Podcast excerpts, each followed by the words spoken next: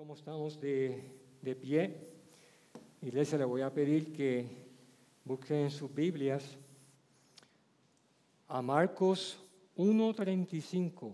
Comenzamos hoy con un versículo. En Marcos 1.35 leemos, levantándose muy de mañana, cuando todavía estaba oscuro, Jesús salió y fue a un lugar solitario y allí oraba. Inclina tu rostro y ayúdame a orar, iglesia. Padre Celestial, seguimos adorándote, Señor. Porque tú eres digno de adoración, Padre. Te damos gracias porque estamos aquí juntos, Señor, congregándonos para adorarte. De la manera en que escudriñamos ahora tu palabra, Señor te pido para mí, humildemente, que abras mi boca para que yo pueda comunicarme claramente y pueda exponer tu palabra, Señor. Y te pedimos como iglesia, Señor, que abras nuestros corazones para así recibir de ella, de tu palabra. En el nombre de Jesús te pedimos esto. Amén. Iglesia, se pueden sentar. Qué diferente es hoy comparado con el domingo pasado. ¿ah? Qué bueno es tener la comodidad, el beneficio del aire acondicionado, de la luz. Qué bueno es el Señor. ¿Te has preguntado qué hablaba Jesús cuando oraba con el Padre? ¿Te has preguntado cuánto tiempo él pasaba orando? ¿Qué le pedía en oración? ¿De qué hablaban? ¿Qué escuchaba Jesús de Dios? Yo he tenido la bendición de tener muchos mentores en mi vida y esa misma pregunta me la hacían mis mentores. ¿Qué has escuchado de Dios? Es una pregunta que yo también le hago a aquellos que yo disipulo.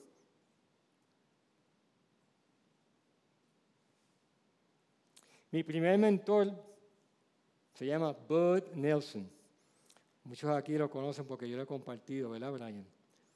Bud Nelson mi papá espiritual, como yo lo llamo. Él siempre comenzaba las reuniones conmigo compartiendo su tiempo devocional con Dios.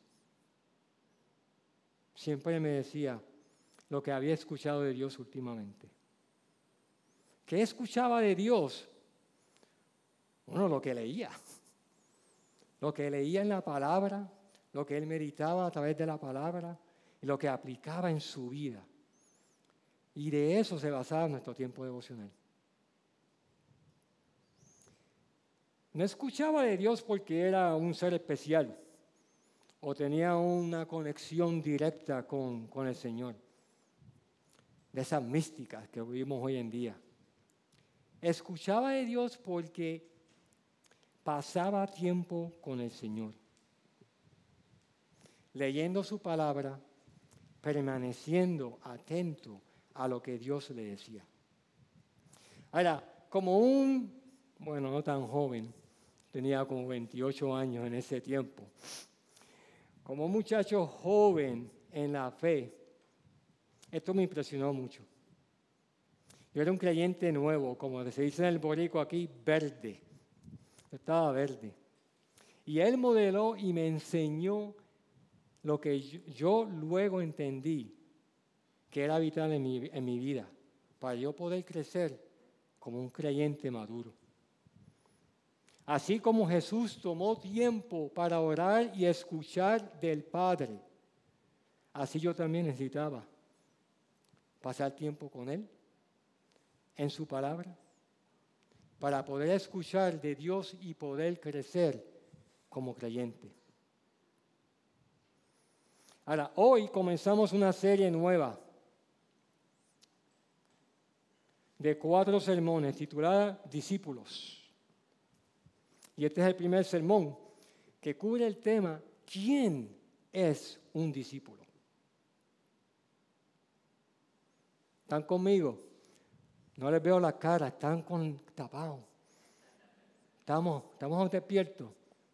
Yo sé que la lluvia pone a uno a, a dormir, pero la tormenta después nos va a despertar. ¿Quién es un discípulo? Fíjate que no pregunto qué es un discípulo, pero quién. ¿Qué es un discípulo? Lo define el nuevo diccionario de la Biblia como básicamente el alumno de un maestro. El uso de la palabra griega implica un proceso intelectual consistente. El discípulo desea aprender del maestro. En, generalmente eso es cierto. Ahora, un discípulo de Cristo, primeramente, es un creyente. Aquí tenemos muchas frutas en Puerto Rico, ¿verdad? Hay muchas frutas que cuando están eh, nuevas son verdes, como el mango. El mango es verde cuando está nuevo, pero cuando está amarillo, ¿qué es? Maduro. ¿Okay? Así es con el creyente. Hay no creyentes que están verdes y hay otros creyentes que están maduros o amarillos. Esto es un sermón temático, así que vamos a ir por escrituras, así que si me siguen en su Biblia, pueden también seguir el sermón mejor. Vámonos a Hechos 14, 21 al 23. Aquí el apóstol Lucas relata que después de anunciar el Evangelio a aquella ciudad y de hacer muchos discípulos, volvieron a Listra, a Iconio y a Antioquía, fortaleciendo los ánimos de los discípulos, exhortándolos a que perseveraran en la fe. Y diciendo, es necesario que a través de muchas tribulaciones entremos en el reino de Dios. Después que les designaron ancianos en cada iglesia, habiendo orado con ayunos, los encomendaron al Señor en quien habían creído. En este pasaje se utiliza el término discípulo refiriéndose a los seguidores nuevos de Cristo. Cada vez que yo predico llueve. Señor sabe lo que hace, ¿verdad? En contraste, si brincamos a Hebreos 5, del 12 al 6, 1, el autor de Hebreos escribe, en realidad a estas alturas ya deberían ser maestros. Y sin embargo necesitan que alguien vuelva a enseñarles las verdades más elementales de la palabra de Dios. Dicho de otro modo, necesitan leche en vez de alimento sólido. El que solo se alimenta de leches es inexperto en el mensaje de justicia. Es como un niño de pecho. En cambio, el alimento sólido es para los adultos, para los que tienen la capacidad de distinguir entre lo bueno y lo malo, pues han ejercitado su facultad de percepción espiritual. Por eso, dejando a un lado las enseñanzas elementales acerca de Cristo, avancemos hacia qué? La madurez. Un contraste. En este pasaje la referencia es a los creyentes maduros. Así que en estos dos pasajes vemos que tanto el creyente nuevo como el maduro son discípulos de Cristo. Algunos se tardan en madurar. Yo me tardé bastante otros maduran más rápido. Pero todos los discípulos maduran a la vez que crecen. Escucha bien, porque esto lo voy a repetir muchas veces. Un discípulo madura a la vez que entiende quién es Dios, permanece en Cristo y obra para la gloria de Dios. Ahora, una buena ilustración que quiero que recuerdes. En inglés nosotros los navigueros pues, usamos la, ilustración no be do. Eso en inglés no be do. Que yo lo traduzco en español boricua como entender, permanecer y obrar. Entendemos quién es Dios con la mente en nuestra cabeza. Nuestro torso contiene nuestros órganos vitales, como el corazón, nuestro ser, con el cual permanecemos en Cristo. Y por último, con las manos y los pies es que obramos.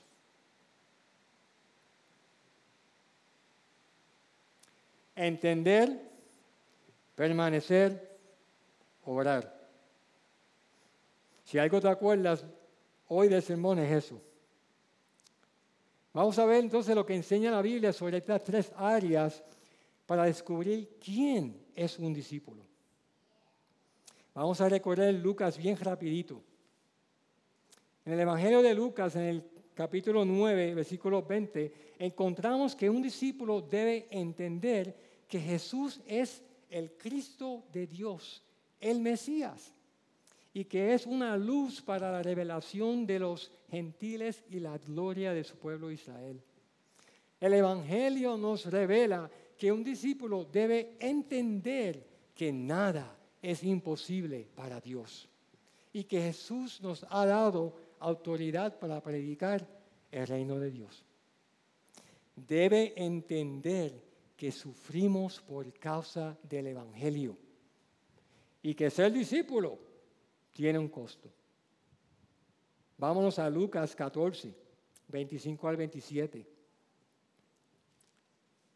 En este pasaje, Lucas escribe cómo Jesús dijo, grandes multitudes acompañaban a Jesús y él volviéndose les dijo, si alguien viene a mí y no aborrece a su padre y madre, a su mujer e hijos, a sus hermanos y hermanas, y aún hasta su propia vida, no puede ser mi discípulo. El que no carga su cruz y me sigue, no puede ser mi discípulo. Hechos en Lucas 9:23 dice, si no cargas tu cruz cada día, no puede ser mi discípulo. Este pasaje nos muestra que un discípulo debe tomar en cuenta el costo de sus relaciones. Un comentarista dice que la palabra aramea usada en este versículo para aborrecer, hay otras eh, traducciones que usan la palabra odiar en este versículo. Realmente significa amar mucho menos. O sea, en comparación, nuestras relaciones con nuestros padres, madres, esposas, esposos, hijos y aún con nosotros mismos no debe tener la misma prioridad, prioridad eh, que nuestras relaciones con Jesús. Esto es algo que hay que chupárselo bien, porque es fuerte. Pero fíjate que lo que dice es amar menos. La prioridad debe ser la relación con Jesús. Este pasaje también nos enseña que un discípulo debe tomar en cuenta el costo, el costo de cargar su cruz. Pero ¿qué significa eso?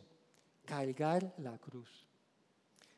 Tenemos que recordar que la cruz es un instrumento de ejecución en ella Jesús fue crucificado para la redención de nuestros pecados. Pero a sus discípulos, Jesús está diciendo, en efecto, el que no levanta su horca o su silla eléctrica y me sigue, no puede ser mi discípulo. Son términos más comunes que utilizamos hoy. La vida del discípulo es una serie de muertes, muertes perpetuas.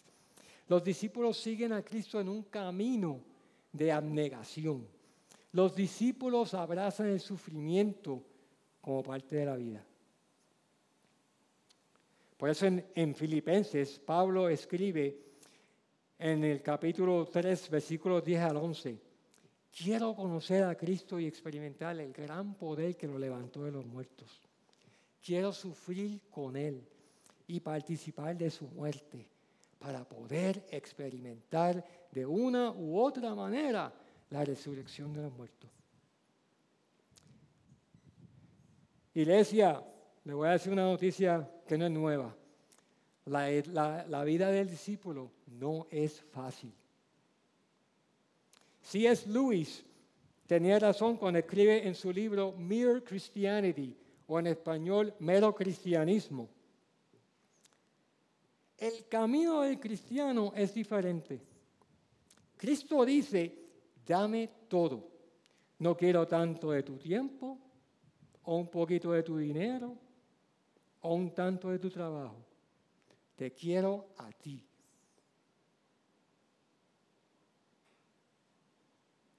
No he venido a atormentar a tu yo natural, sino a matarlo.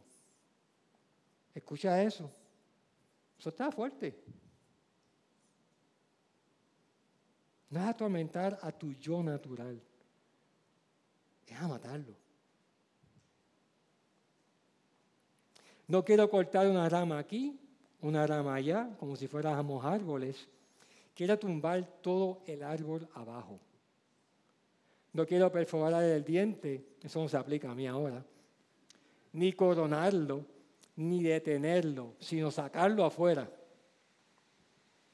Entrega todo el ser natural, todos los deseos que crees inocentes y así como lo que piensas malvados, todo el atuendo. Entender, permanecer, obrar. Para permanecer en Cristo, un discípulo necesita volver una y otra vez a restablecer la comunión con Dios todos los días. Como el versículo en Marcos 1.35 que leímos indica, cómo Jesús mismo volvía todas las mañanas a tener comunión a solas, en oración con el Padre. Un discípulo es alguien que viene a Dios esperando recibir instrucciones y descansar en Él para permanecer, permanecer conectado a su voluntad, para poder seguir a Cristo.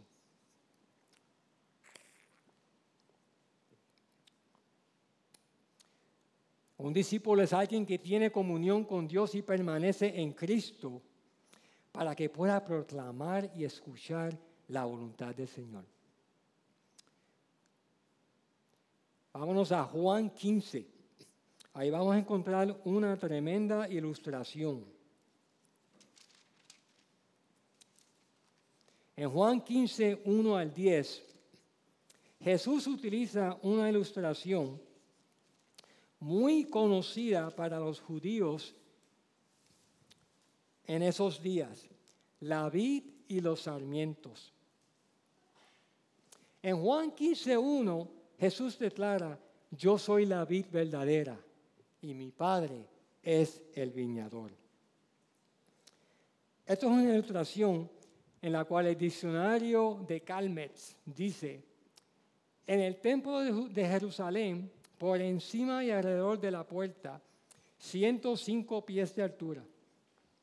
Eran dos columnas para entrar en la sección ah, este, del templo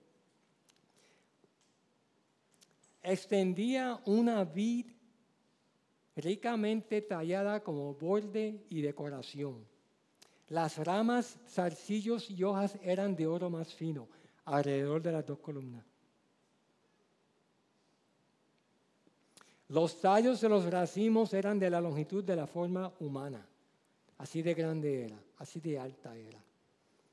Y los racimos colgaban sobre ellas, eran de joyas costosas el rey Herodes la colocó allí por primera vez. Esta vid debe haber tenido una importancia poco común y un significado sagrado a los ojos de los judíos. De hecho, era un gran símbolo de la vida nacional judía. De hecho, Israel se suponía que fuese esa vid. Como nación en el Antiguo Testamento, en Isaías 5:7 leemos, ciertamente la viña del Señor de los ejércitos es la casa de Israel y los hombres de Judá su plantío delicioso. Él esperaba equidad, pero hubo derramamiento de sangre, justicia, pero hubo clamor. En Isaías vemos cómo Dios hace referencia de cómo Israel se suponía que fuese una vid destinada a producir fruta refrescante. Pero también cómo Israel no lo pudo hacer por su desobediencia. So, volviendo a Juan 15.1, Jesús está proclamando, yo soy el cumplimiento, el cumplimiento de todo lo que este símbolo sugiere. Yo soy la vid verdadera y mi padre es el viñador. En los versículos que siguen, en el versículo 2 al 3, Jesús dice, todo sarmiento que en mí no ha dado fruto, lo quita. Y todo el que da fruto, lo poda para que dé más fruto. Ustedes ya están limpios por la palabra que les he hablado. Aquí Jesús está refiriendo a los discípulos, a los once discípulos, ya que Judas se había ido para traicionarlo. Así que Judas no estaba en este grupo.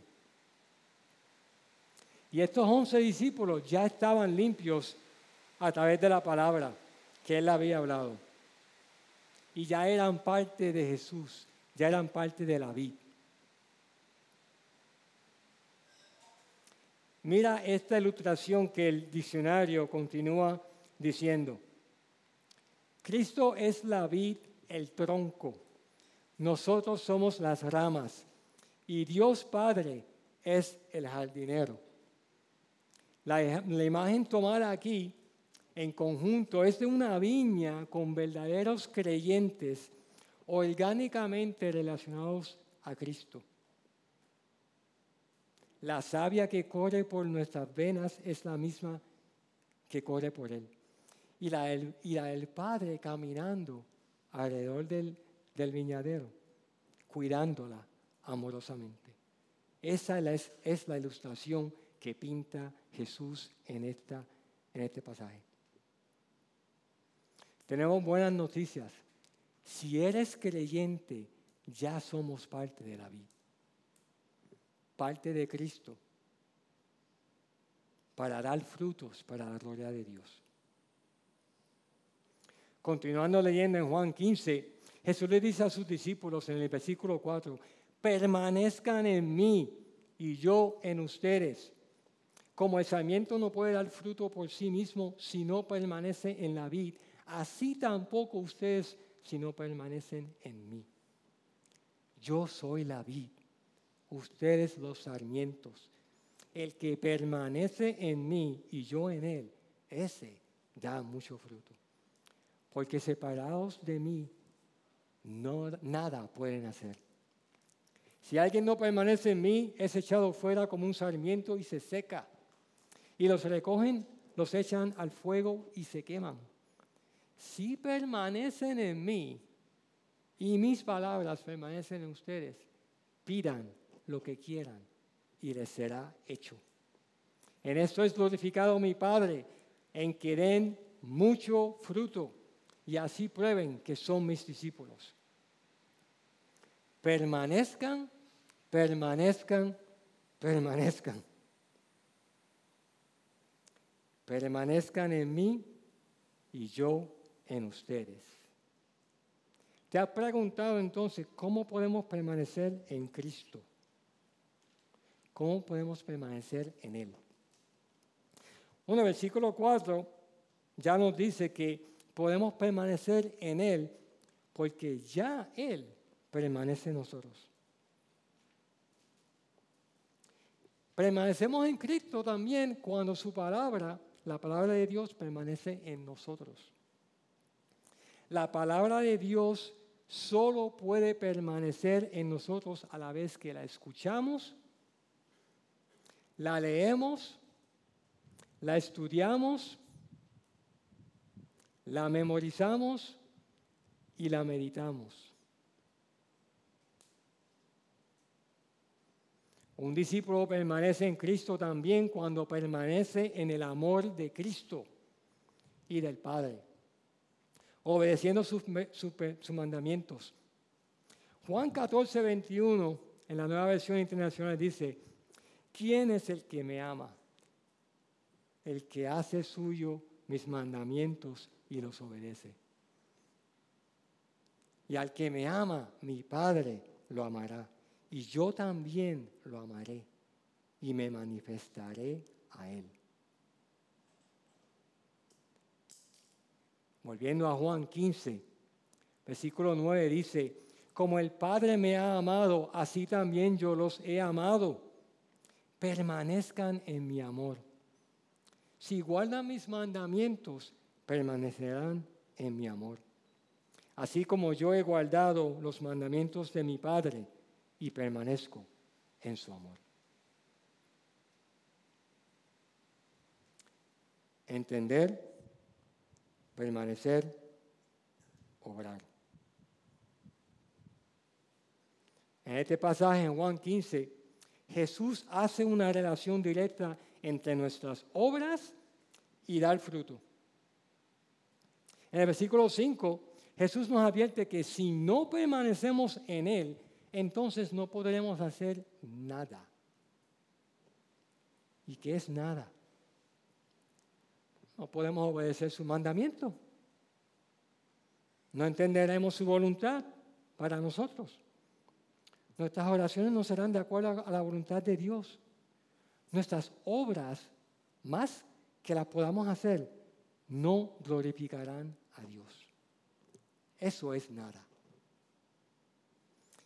En, este pasaje, el no poder hacer nada se refiere a obras y o a frutos.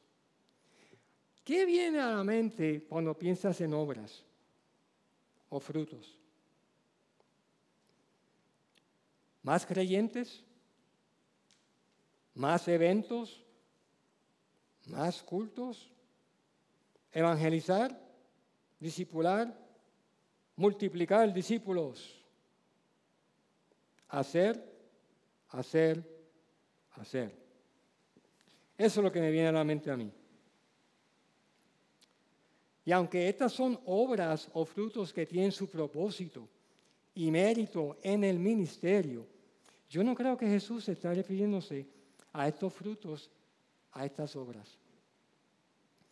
En el versículo 4 y 5, este fruto que los discípulos dan no es lo que hacen sino la vida de Jesús en ellos.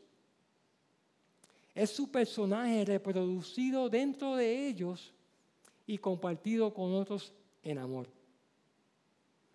Esto no puede pasar sin que el discípulo permanezca en Jesús, haciendo su hogar en Él, a la misma vez que Jesús hace su hogar en el discípulo.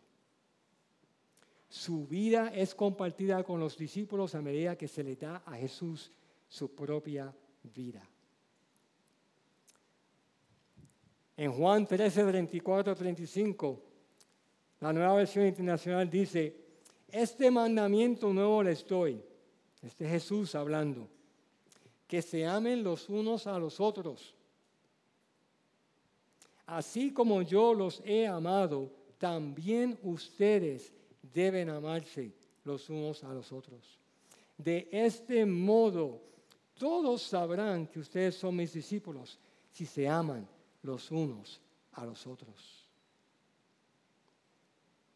Iglesia, no podemos dar mucho fruto, o sea, amar de esta manera, a menos que Cristo permanezca en nosotros y nosotros permanezcamos en Cristo. Y no estoy hablando individualmente, estoy hablando en comunidad. Porque aquí Jesús está dirigiendo a los discípulos en comunidad.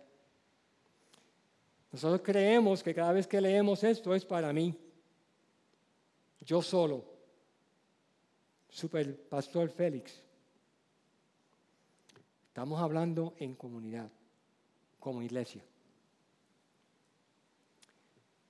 Esto es obrar. Cuando la vida de Jesús es reproducida dentro de mí y compartida en amor. Cuando la vida de Jesús es reproducida dentro de mí y compartida en amor. Cuando Jesús concede hacer lo que queremos, porque lo que queremos es lo que Él quiere y lo que glorifica al Padre. Entender, permanecer, obrar. fue una buena pausa. ¿Quién es un discípulo? El creyente que entiende de Dios, entiende quién es Dios, permanece en Cristo y obra con amor para la gloria de Dios.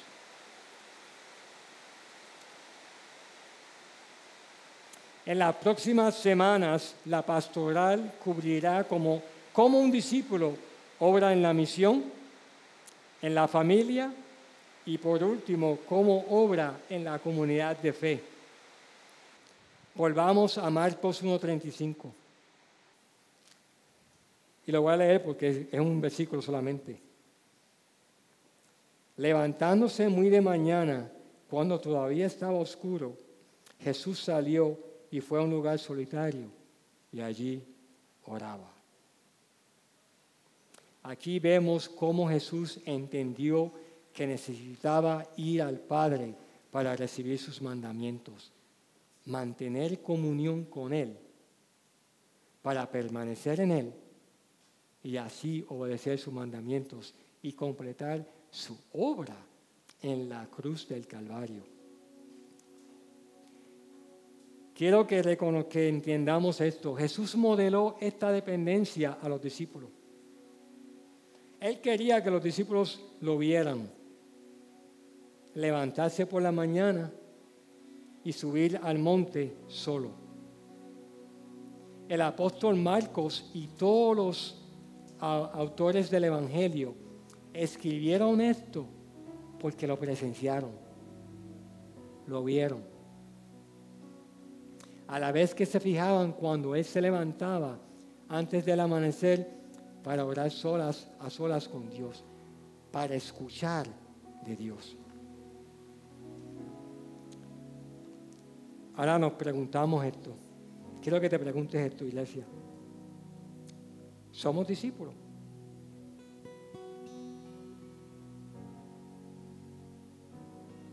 tenemos que comenzar con la pregunta.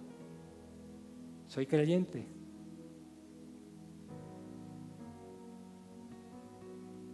Creo en la promesa de Dios a través de su Hijo y la redención que hizo por nuestros pecados en la cruz. Estamos siguiendo a Jesús. Estamos escuchando de Dios. ¿Entiendes que Dios te ama? Y que quieres que seas salvo? ¿Entiendes que solo a través de la cruz y por el sacrificio de su Hijo Jesús en ella podemos recibir su salvación? Por su gracia, mediante la fe que solo Él puede dar.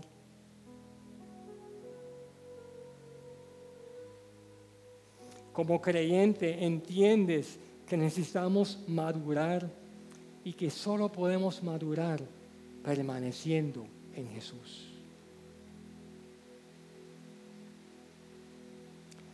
Permanecemos en la palabra de Dios.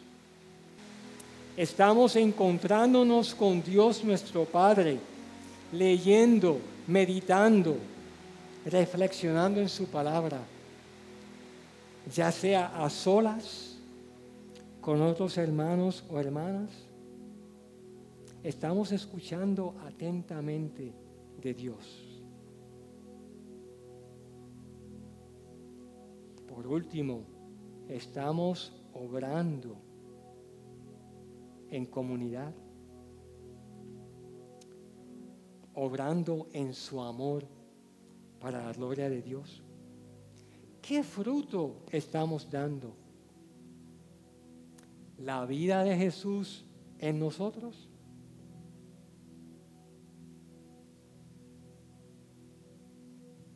Iglesia, te exhorto a que continúes entendiendo, permaneciendo y obrando, arraigado solo en Jesús. Gracias por sintonizarnos.